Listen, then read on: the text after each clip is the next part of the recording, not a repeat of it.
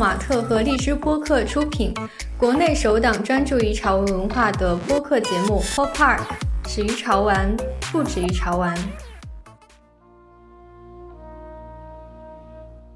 Pop Park 的听众朋友们，大家好，欢迎大家收听今天的节目，我是今天的主持人此去经年。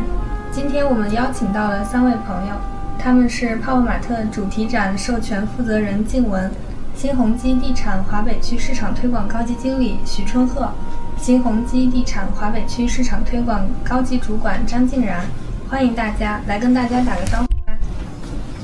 ，Hello，大家好，我是泡泡玛特市场部的于静文，目前是负责呃泡泡玛特 IP 线下空间授权的所有的合作业务，呃，包括大家像在商场里边或者是在一些主题乐园里边看到的。呃，泡泡玛特的一些 IP 的授权的案例呀、场景呀，都是我们这边在负责。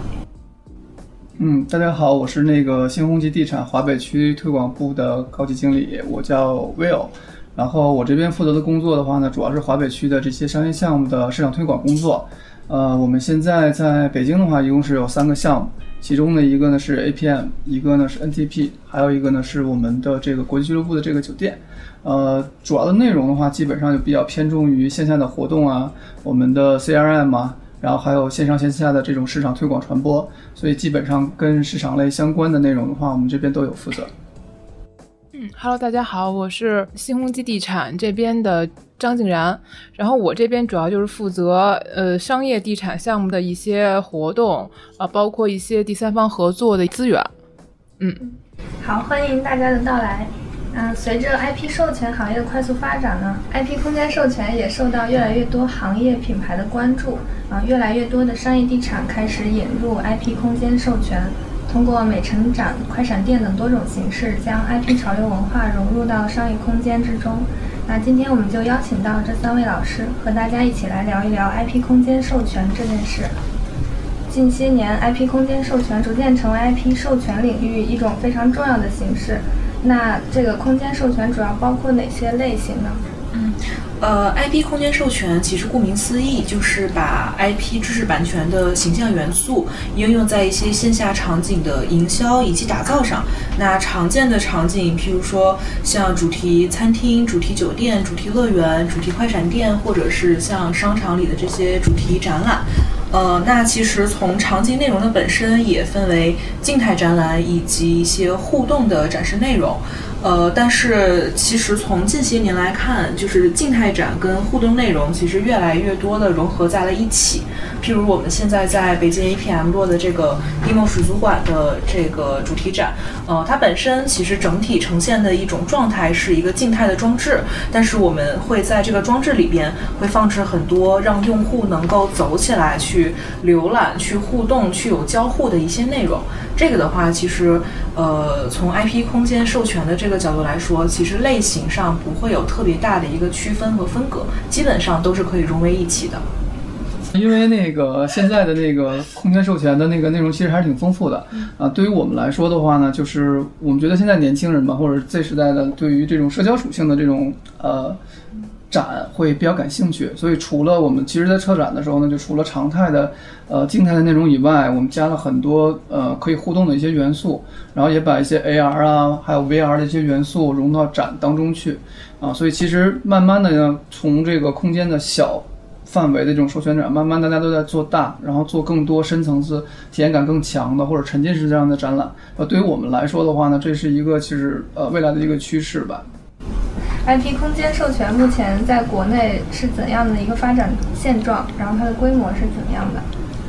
呃，我从版权方的这个 IP 的内容角度，我可以先大概说一个点，就是呃，其实我们在 IP 就是泡泡玛特做版权也。有几年了嘛？那其实我们现在对整个行业的一个感觉是说，就是这个行业其实越来越繁荣了，然后以及形象的多元化。那可能你再放到十年或者二十年前，可能我们一提到 IP 版权的授权，可能就是环球、华纳、宝可梦，然后这些大部分都是以海外版权为主。但是其实发展到今天，我觉得各行各业其实都有一些很优秀的 IP 出来，包括像其实 IP 的定义现在也是很模糊的一个东西，它不是说只有像。一些形象，它才是一个 IP。那比如说像李佳琦，像这种，它其实就是一个个人 IP。包括他前段时间刚在上海做的那个 Never Family 的那个展，其实属于他个人 IP 的授权的一种案例。那包括有一些品牌，它其实也是自成一种 IP 的，比如说茶颜悦色、喜茶、北冰洋，它其实。对，像北冰洋，其实我知道它现在也已经开始做品牌的 IP 的授权，对，放在商场里去做一些主题快闪店。那其实这样子一些各行各业，其实都有很具有代表力的一些品牌，它其实也是自成的一种 IP。那当然，泡泡玛特本身也是具有品牌 IP 的。然后在我们下边也有各种各样的潮玩类的形象类的 IP，然后涌现出来。所以其实我觉得，呃。从中国的 IP 行业整个发展来看，我觉得还是很乐观的。那其实也是依托于现在整个 IP 行业的一个繁荣发展。那其实线下的空间授权，我们的玩法啊，我们的展示的内容，其实也越来越多了。我觉得环球影城，因为现在不是也快开了嘛，啊，当然我们也其实还挺期待泡玛特有没有自己的这个规划，说未来要做自己的这个。泡玛特的乐园，或者是说他自己的一些主题的小空间的这样的跟，呃游乐呀，或者是跟儿童业态相关，甚至说更高一点年龄的一些这个玩家可以有互动的这样的装置。对于我们来说，其实印象比较深的，应该最早的 IP 授权展是在二零一二年吧，有一个哆啦 A 梦的那个一百周年的那个展。啊，然后后来其实越往后的话，这样的这种主题展越来越多。其实最初的展就是基本上都还是以这种就是线下的一个展陈的静态展，加上一个快闪店为主。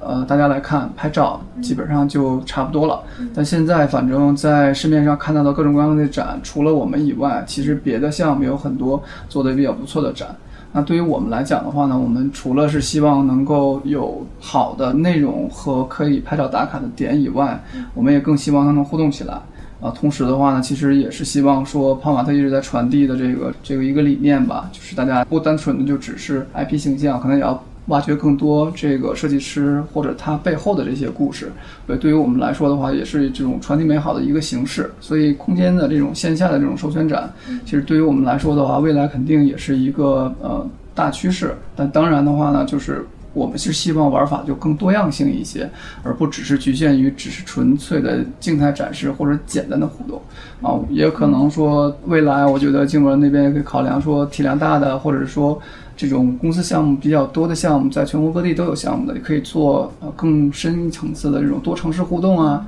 啊集团啊联动啊，我觉得就在同一时间同一点，然后去爆发一样这样的一个内容的话，不论说是对于集团公司也好，还是对于品牌来好也好的话，其实都是一个比较大的玩法。其实从另外一端看，那这个可能就不是空间，但可能更多的是从产品的这种授权的形式上来看。比如之前我们有跟一些品牌去做产品的授权，那基本上是全国各地都在开花，都在同一时间去宣传这个内容。我觉得那个声量啊，然后还有媒体可以写的点，其实都是挺多的啊。嗯，竟然这边呢？嗯，因为刚才也说到，就是有很多产品的一些合作啊，包括授权。其实我觉得未来，呃，包括今年我也看到咱们 Poma 的和 Fresh 也有做一些就是跨界的合作呀，对，快闪啊也有在其他城市有做一些落地。其实我觉得这种形式，因为它也都是呃品牌两方面去合作，这么一个把这个声量也好，把这个就是受众提升的这么一个方式。其实这种东西，其实未来都可以。做成一个呃产品线，或者规划成另外一条线的那个 pop up 去有一个落地，包括这个东西它也可以做一些巡展啊，就像我们现在在做的这是一样的，只不过我们可能会融合多方面的一些联名的合作去落这个相关的一些东西。嗯，其实我们觉得这未来可能也是更会让人觉得有新鲜感的这么一些方式。那 APM 有没有嗯一些之前做过非常不错的展呢？给大家介绍一下。其实最好的应该我们就跟泡玛特做的展了，对，因为那个泡玛特这两年我们一直在持续跟泡玛特在做合作。那第一个的话呢，我们先做的这个展的话呢是城市开箱，嗯啊，这是呢去年做的这个展。其实我们这次展的话呢也放了很多的心思在里面。其实最主要的呢，不太希望是说消费者是只关注于纯的 IP 本身啊，我们也希望说呃。IP 以外的内容，那首先呢，其实我们关注的点会在这个呃盲盒的外包装上让大家对于外包装有一个理解。同时的话，因为去年的展也正好是赶上十周年啊，所以我们把很多 IP 啊、还有这个内容都融入到了这个展当中。但其实我们在第一次做这个呃城市开箱的时候呢，就已经考虑到第二年。啊，我们要做的一些内容，所以我们也做了一些小的铺垫。当时会有把设计师从幕后请到台前，真正的意义上先去做了一些他们对于十周年的一些祝福语，这是其中一个。但第二个的话呢，是可能他们对于呃 IP 的设计的初衷，以及他们对于这个 IP 的一些理解，放到了这个整个展览的呃可看可听的这样一个内容当中。然后的话呢，我们其实也希望就是消费者。真正意义上，实际上是跟这个 IP 的设计师能够有一个单独的空间的一个对话，一对一的啊，希望他们对于这个 IP 的内容有一个更深的了解啊。所以第二年的话呢，我们其实就持续在做跟 IP 的设计师和艺术家相关的内容，所以相当于我们把阿烟请到真正意义上的这个第二年的这种展会当中，他作为其中的一个策展人，然后再策这个展的内容。所以他也单独为我们出了一些啊元素的东西啊，然后也有一些的他的想法融入到这个整个展的当中。我觉得这个呢，实际上是说，呃，大家真的意义上就不要纯粹的关注于这个 IP 本身。我觉得设计师，然后艺术家可能更有意思一些。我觉得他呃出来的话呢，可能就像一个呃歌手的一首歌或者几首歌。但可能他未来的这种可能性会有更多的歌曲出，但他未来会出什么样的歌曲，带回什么样不同的这种想法和概念的话，我觉得可能是更多的这种玩家更关注的吧。这是我的一些理解。嗯，这边有嗯，我这边也是差不多这个大概这个理念，因为我们之前有做城市开箱，包括这次的 DMO 水族馆的一个大陆首展，其实大概的这么一个。初衷都是希望说，呃，这些粉丝或者泡玛特受众，他在呃买这个盲盒或者产品以外的部分，他可能和设计师的一些内在，或者是他们在为什么会喜欢这些东西，我们希望是希望建立更多内在联系，而并不是简简简单单的觉得哎很可爱呀。所以我们是希望说，从它内核去让这些粉丝。对这个设计师也好，对泡玛特也好，有一个更由衷的热爱，就好像是一个始于颜值，但是最终还是忠于他的灵魂的这么一个感觉。对，对，但因为这次展的话呢，除了我们常态的内容以外，我们其实在我们那个东街花园，我们。户外的那个草坪区域，其实我们也做了一个小型的儿童乐园。其实这也是跟泡玛特联名在做的这样一个内容。那主要呢，实际上其实是增加了很多小朋友可以互动的小空间，虽然不是很大，可能有几百平米，但是把很多的元素都放在里面。然后，因为我们要。呃，表达出传递美好的一种概念，所以是做成了最初是实际上是一个画板的这样的一个造型，然后每一个跷跷板啊什么都是笔啊，或者是各种各样的造型。那这个的话呢，是能够给真正意义上就是除了 IP 本身以外，它能够带给的大家可能更多的这种愉快的那种感觉会多一些。然后我们在这个基础上呢，在这次的展的内容当中呢，其实我们也呃。跟泡玛特还有伍德，其实在做了一次这种市集，但这次市集的话的内容其实也是比较偏重于像斜杠青年啊，他的主理人呢，其实自己本身有自己的本职工作，那同时的话呢，他又是摊主或者是艺术家，所以我们相当于把艺术家加艺术家加上 IP 的这些内容又重新再次融合，所以我就希望呢，就是这种不同的玩法叠加的玩法，可以让大家能够对。呃，除了 IP 本身以外，有更多的内容可以延展，融合度更更高一些。这样，就是特别赞同刚才 Will 跟静然的那种看法。其实现在大家做很多的 IP 空间授权。大部分人其实都是简单理解为说，把一个 IP 形象放在场地里，放在中庭里边，然后搭一个很好看的场景，这个事情就结束了。但其实做 IP 其实远远不止说我搭一个场景，让用户去找一个角度能够拍到好看的照片，而不是这样子的。如果是这样子的话，其实每一个 IP 它的没有任何区别。就是，但是 IP 为什么之所以可以被大家这么关注和喜欢，是因为每一个 IP 它都有自己，就是刚才像静然说的，它有自己的灵魂，它想表达不同的东西。那比如说，如果像 Molly，它就是表达一个很很傲娇的一个小女孩，她虽然是很平凡的一个小女孩，但是她有自己的性格，有自己的生活。那像碧琪，她就是来自于《仲夏夜之梦》里的一个梦幻的精灵。就是她背后都有一个不同的理念，会让不同圈层的客群喜欢这一个 IP。那其实我们在做线下的 IP 授权的时候，其实一方面也要考虑说这个 IP 跟这个呃商场跟这个商业体它想要吸引的这个客群是不是一致的。那我在做这个线下的。展览的这个内核的时候，从设计到活动，我是不是要贴近着我的这个目标客群去做？对，其实做 IP 的线下的空间授权也好，或者是做线上的品牌授权也好，其实它都是为了精准的能够打到喜欢这个 IP 的这些精准的用户。对，所以这个其实是做 IP 授权展后边需要很大功课的一个部分，而不是说仅仅说摆一个装置在那里让大家去打打卡就结束了。IP 的空间授权是如何为这个商业地产赋能的？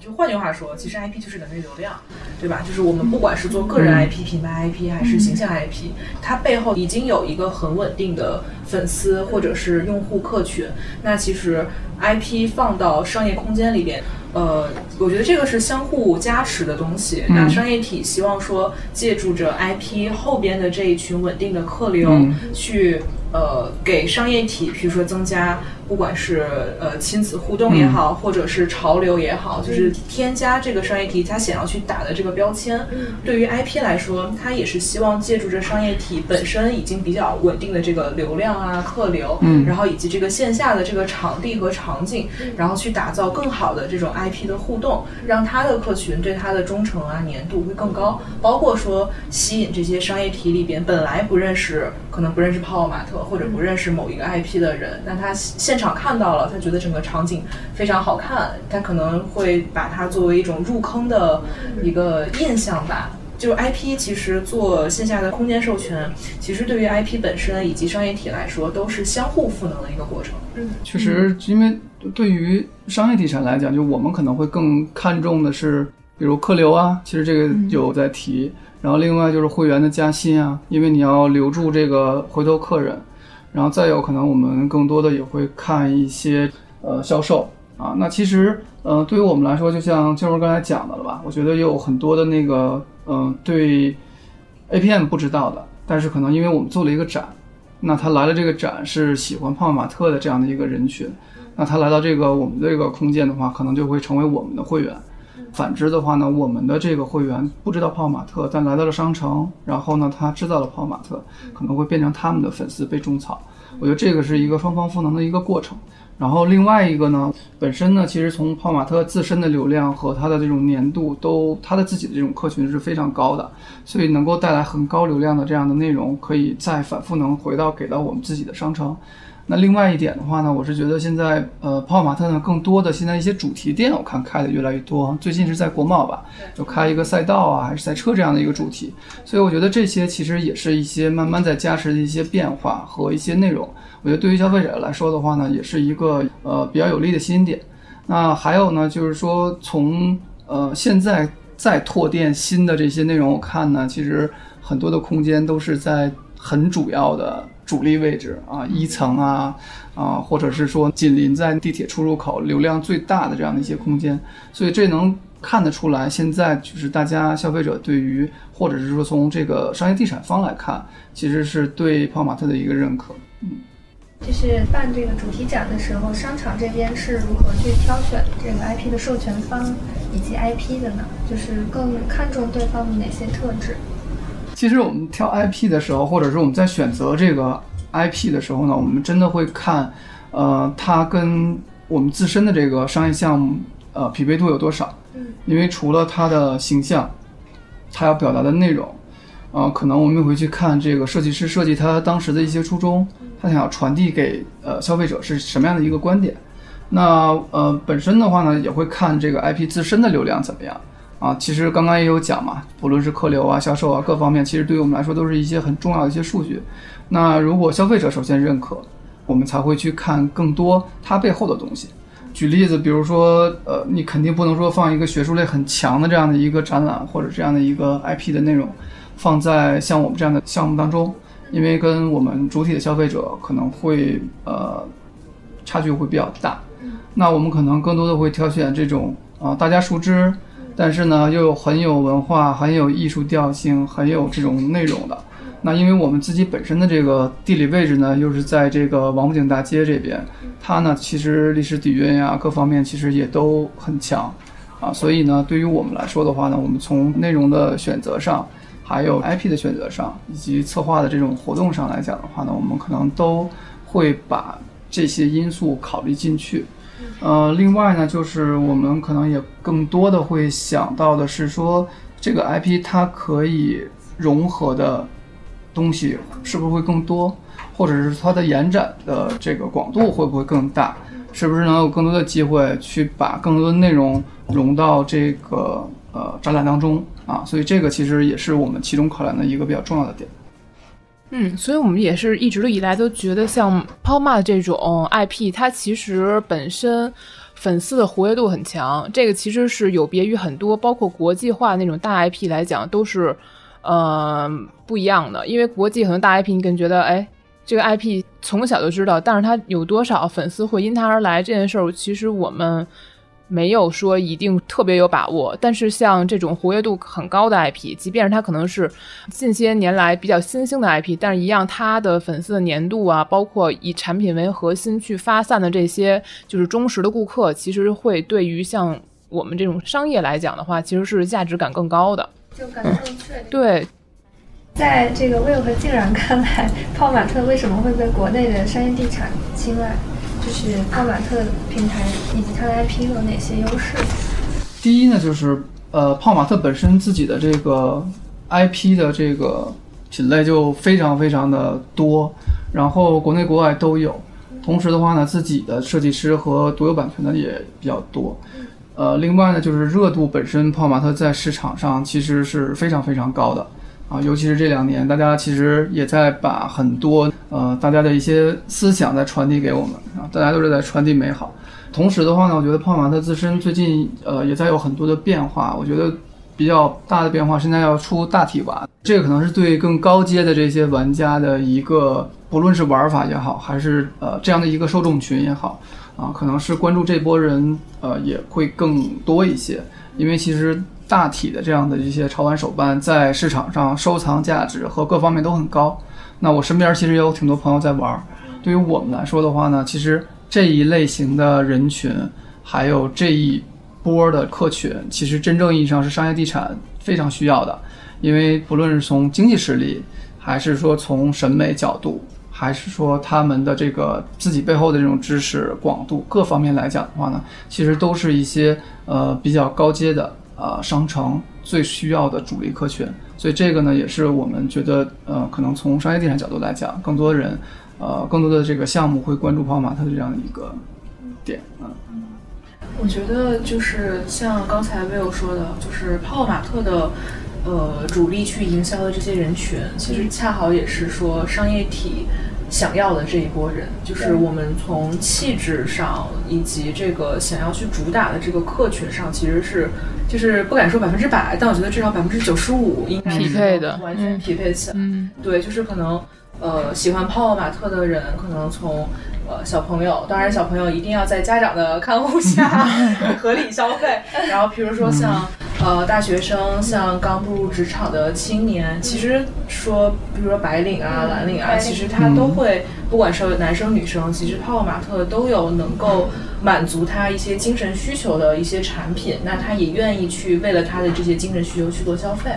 嗯，另外一个点是说。呃，泡泡玛特大部分消费者，就大家就是包括我们刚上市那会儿，其实大家都在说，为什么一个卖盲盒的公司能做到上市？但其实，呃，卖盲盒的公司这个定义是对的，但不完全对，就是因为在盲盒背后，就是在盲盒里边，你具体卖的是什么？这个其实才是泡泡玛特，呃，在做的这个核心，其实也就是 IP 的东西。嗯，包括像。我们消费者能在每天跟我们接触的是我们的客服啊，然后店员啊、店长，但其实在这个销售端的后边，其实我们有很庞大的设计团队、IP 运营团队、艺术家签约团队，以及一个 PDC 的团队，就是我们自己呃内部会孵化很多 IP 出来，比如说大家现在都很喜欢的 Bobo Coco、UK 小甜豆，其实这些都是由泡泡玛特 PDC 的这个自孵化团队出来的一些 IP 的形象，也很受到大家的欢迎，所以。后边的大家看不见的这个冰山下面的东西，其实才是说支撑泡泡玛特能够走到今天的一个灵魂的东西吧。对，所以其实也是说，在商业体去选择 IP 以及合作对象的时候，那可能泡泡玛特不光能给他们 Molly 啦、布布、Dimo，那我们后边其实。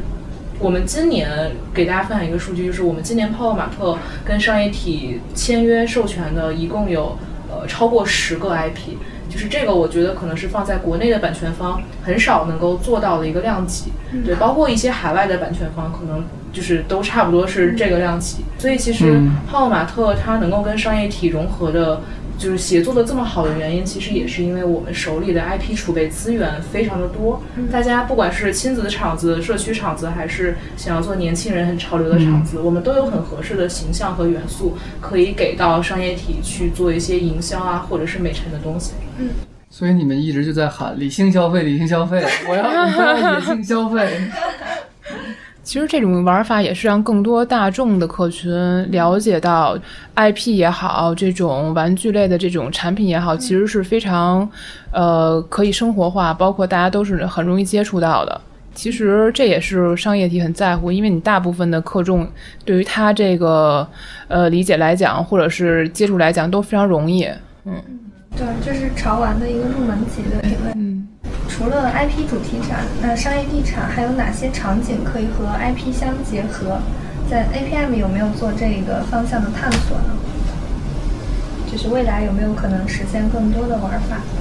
其实我们呃场景化的东西跟 IP 相结合的还是挺多的。刚刚之前也有提到，那我们可能会呃不论说是跟土本土品牌的一些 IP 的一些合作以外，那除了线下的空间的。那我们在产品类的，或者是我们的 giveaway 上，都会有一些呃不同的一些尝试，然后融入了呃项目本身或者商业地产项目本身的一些元素，以及这个 IP 形象加持过来的一些内容给到里面。那我们也希望呢，未来可能比如说小空间的，甚至说这次其实有在尝试的这种 AR 影像的这样的内容。那我们希望呢，以后未来呢，其实 AR 它是真正也是可以跟人或者是消费者在线下可能有一些互动的。然后它可能除了常态的没有动作，可能要加入动作呀，加入一些内容啊。然后我们也希望说，呃，除了这些场景以外呢，还有一些可能是一些虚拟场景的，也可以啊。其实现在有很多元素做到一些视频里面的也有。那我们也有一些光绘师的一些内容，其实也在想，可能从未来上来讲，把元素、鼓的元素，还有光绘的一些元素或者照片的这些元素，其实都放到一个场景里面，虚拟结合。那实体的话呢，我就希望可能有更多的这个线下的，不论是大空间、小空间，甚至说一些三维的空间，还有一些跟一些外场的艺术家，不是本身自己 IP 的艺术家的这种合作，也可以探讨嗯。那下一个问题是静文的啊，就是泡泡玛特为什么要做 IP 主题展这件事？就是他对泡泡玛特的意义主要在哪里？嗯，这个问题其实可以再稍微延展一点，就是泡泡玛特为什么要做线下这件事情？授权展其实只是我们线下给用户体验的一部分嘛。那其实像刚才 Will 提到的说，泡泡玛特这两年其实从疫情的时候，可能大家都觉得线下的实体经济有所下滑，但其实这个时候正是泡泡玛特在全力去拓店的一个时间点，因为我们知道线下的这个事情我们是一定不能放弃的。一个原因是说。呃，从顾客的这个情绪的占据上来说，就是因为泡泡玛特其实一直在强调说自己是一个传递美好的公司，就是我们希望说带给大家的是一种很正能量的一种情绪的价值。嗯，然后当然就是可能大家有时候抽到盒也不一定是正向的，也有可能是很。很烦躁，然后 觉得对吧？就是怎么又抽到雷瓦？但这种其实都是一种占据用户情绪的一种手段。这个其实也是我觉得线下比线上要更不可或缺的一个点，因为现在的年轻人其实他更多的会愿意为了他的情绪去买单。那现在像剧本杀、密室啊、果汁，为什么大家会掏钱愿意去？玩这些东西，是因为他在这个场景里边能够感受到他日常得不到那种肾上腺素的那种情绪。那盲盒这种营销手段，其实也是为了给用户提供这样一种情绪的体验过程，就是它其实是这样的。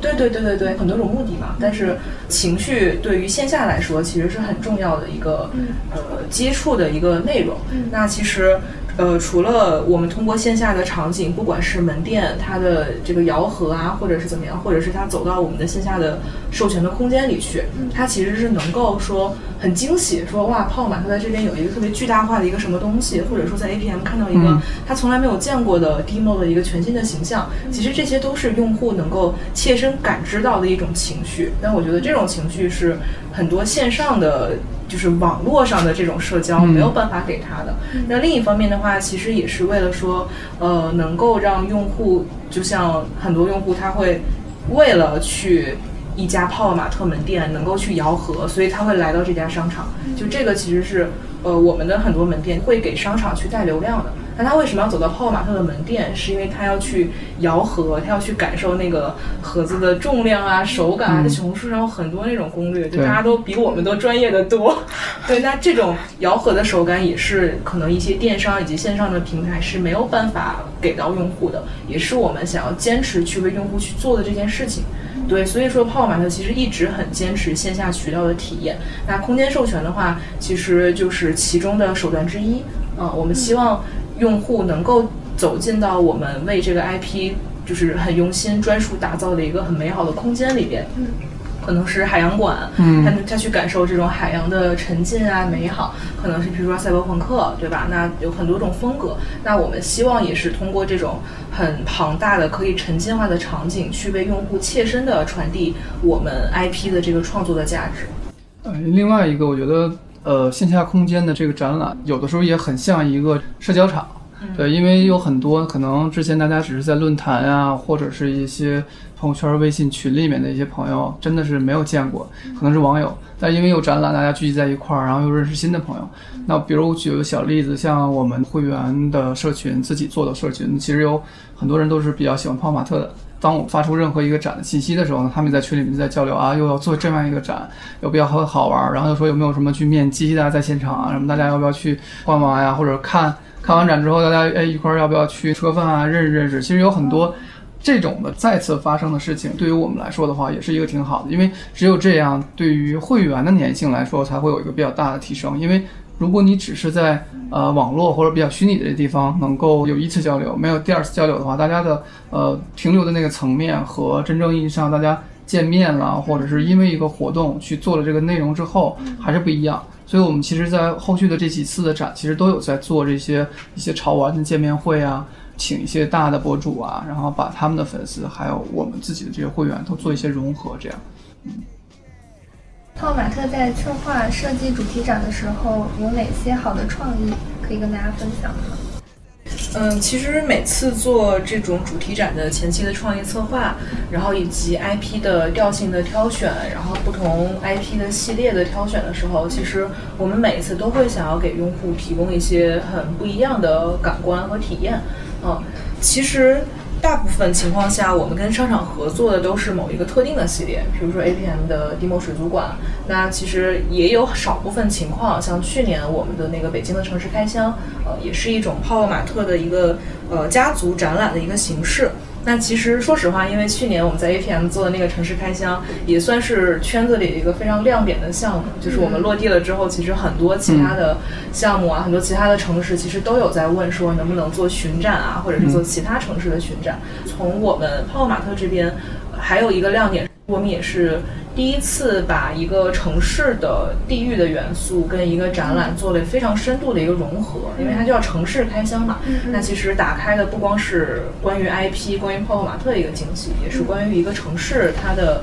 这种大家的地域文化。其实我们也是想跟用户去产生这种很深度的一些文化上的一些交流。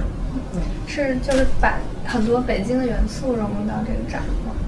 对，会有对，然后包括像那个我，因为当时那个展是从冬季跨到新春的嘛，然后做了一个很大的一个新春的变装的改动，对，就是感觉像一个小故宫的感觉。我觉得我应该多逛街，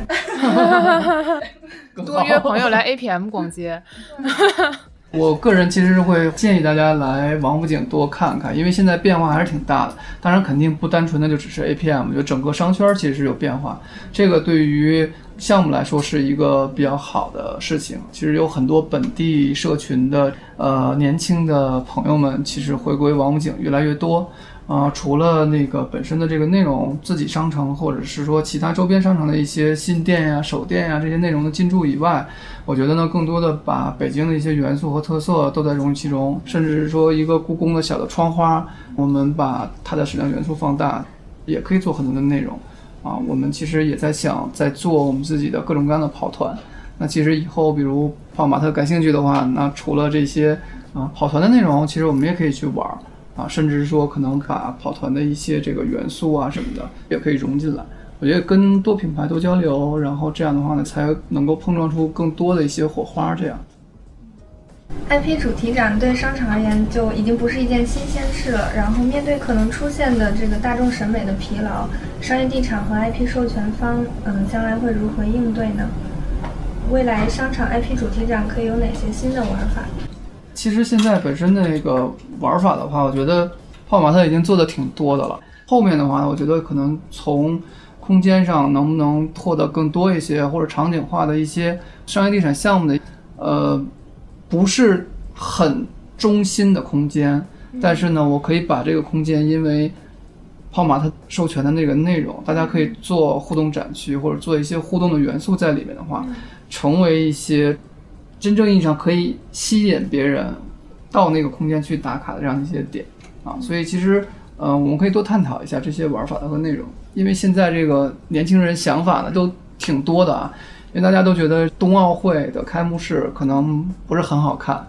但也有那个很年轻的这种 Z 时代的这个年轻人就在讲说，他就我觉得这个开幕式就很好，融了二十一部还是十二部这个日本动画片的主题音乐。他觉得这就是我想要的开幕式的这些宣传片的这些内容啊什么的，所以我觉得有的时候你猜不透大家想的是什么。我觉得更想说的，可能在市场或者是对于呃新的这个一代的消费者的这种学习吧，我觉得可能大家要了解更多一些。我觉得这样的话呢，从他们的这个想法当中，可能才能获得我们真正意义上，呃，跟 IP 会有什么样的一些合作的内容。我觉得只有这样的话呢，才能会更好，因为。我们做的所有内容，其实都是服务于呃消费者，或者是服务于真正的这个最直接的这样的客户。我这边就觉得呢，因为像包括大部分的 IP 合作，其实还是比较制式化的一些东西，因为大部分之前还是做美陈展呀，做一些实体的一些拍照呀。但是其实真的是定制化的东西，因为我们现在也是在探索，然后包括这次有请阿嫣去进行联合的一个策展，其实都是在。往这个方向去有一个探索的一个阶段之后，因为现在年轻人的一些想法呀，然后包括他们的需求其实是越来越多的，不像说以前可能大家还是比较呃常规的一些东西，然后现在很多想法，包括一些个性化的东西是越来越丰富的，所以我是觉得之后的一些展览也好，包括一些空间利用也好，更多的这些个性化或者包括有定制。概念在的这些环节，其实可能是未来年轻客群，包括未来的一些发展的趋势有都会有在。同时，因为现在也发现泡玛特的这些呃产品，从之前的盲盒，包括有一些限量款的发售，到后来现在包括像呃指尖的滑板，包括像数据线，其实都是有在一些就是拓展的阶段。那这部分东西，其实我们在商业合作里的。的这个小空间利用上，有没有可能说作为一些服务项目，或者是作为一些互动的一些环节去融入和结合，和这些产品更紧密呢？其实都是之后可以再去聊的一些部分。对，嗯，了解。就是其实我们也推出了很多周边，就是 SQ 还对。现在的周边越来越丰富了，嗯，这个其实也是为了让大家在生活的各个角落 看到我们的形象。商业地产要面临摆脱同质化这个问题，嗯是很重要的。嗯，下一个就是，呃，除了这个商场主题展，泡泡玛特有没有探索其他的 IP 空间授权的形式？比如说今年春节期间，我们跟那个上海豫园新春灯会因为从版权的角度来说，呃，线下的空间授权，其实说实话，应用的场景非常的多。就是只要说我的目标客群他会去这个地方，可能是 APM，可能是豫园，可能是其他的城市宽展巷子什么其他的景区。那这个空间我们其实都有很多的玩法以及办法可以去合作，比如说开店。对吧？那我们在 APM 也是北京旗舰店，然后包括我们去年还是前年吧，在成都的宽窄巷子也是我们第一个景区的定制店。嗯，后边我们其实也会跟很多景区进行合作，去做一些这种呃。当地街区化、文化性的一些呃主题门店，那这个是从门店的角度来说。那另一方面的话，其实从空间授权的角度来说，那呃，譬如说我们跟豫园，对吧？那个其实就是比较呃，把传统文化跟新潮的这些潮文 IP 进行结合的一个体验。那一方面的话，其实泡泡玛特也是希望能够带着我们的用户去。回顾到更多，关注到更多我们中国属于我们中国自己的传统文化嘛？因为泡泡玛特就是中国的企业嘛。那另一方面的话，其实对于豫园来说，它也需要在春节这个旅游高峰期，其实需要更多的年轻人走到景区里面来，而不是说年轻人觉得哪儿人多呀，然后就窝在家里。它也需要一个亮点，能够把这些年轻人从家里面召唤出来，来景区。除了景区之外，其实我们呃今年年初的时候也做了一个比较小的尝试，就是我们跟奈尔堡的家庭中心，然后做了两个主题门店，呃，在成都和杭州去落的。那其实奈尔堡它不是一个传统意义上的商业体，它其实也是一个门店。但其实我们是把它整个的呃乐园型的这样的一个体验的门店，把它的一些游乐的设施装置都做成了我们碧琪或者小甜豆这样的一些形象的装置啊，然后其实让。呃，这些辣妈们、宝妈们，以及带着他们的呃孩子们，然后能够在泡泡玛特这样的一种很欢快、很美好的这种 IP 氛围里去玩儿、去互动。其实对于奈尔堡来说，它也是需要跟同类型的其他的家庭中心去做一个呃不一样的亮点。对，其实我们都是一个相互扶持的这样的一个过程。所以只要是空间，那不管它是乐园、酒店、景区，那它只要是我们的目标客群会去到的地方，那我们其实都是很 open 可以合作的。嗯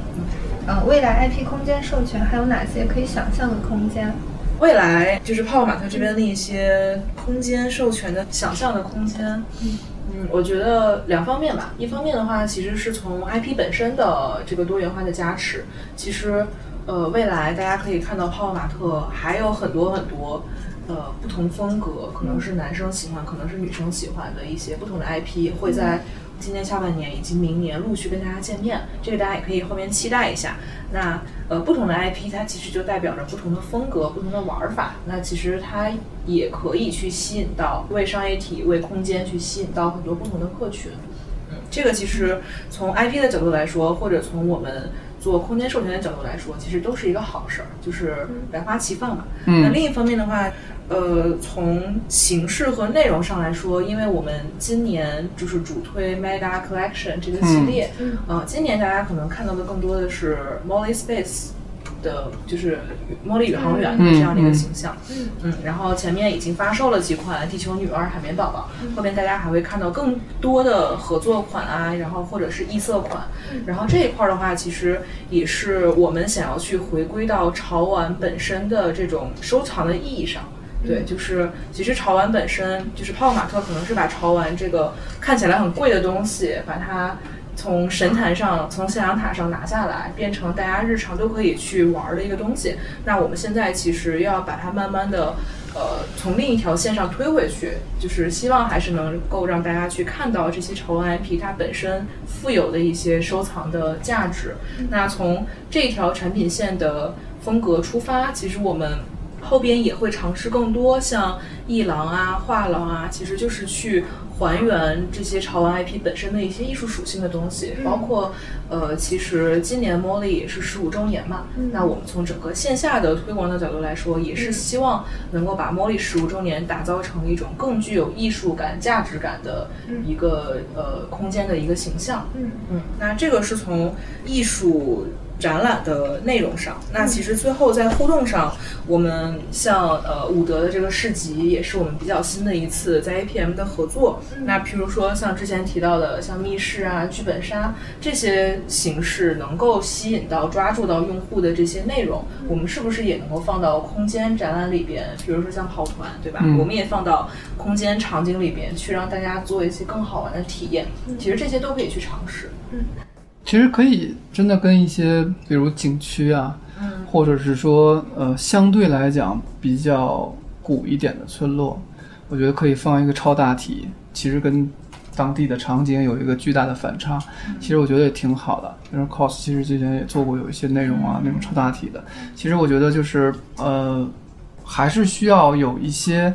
呃。跟常态或者是从尺寸各方面还有一个挺大反差的内容出来的话，呃，会比较好玩一些。嗯，反正因为男孩儿吧，可能或者是那种男士的话，都会比较喜欢那种收藏级别或者大一点的，然后有一些呃合作款呀什么的。嗯，好，那今天的节目就到这里了。好，我们下期再见。下期再见。对，欢迎大家到 APM 来玩儿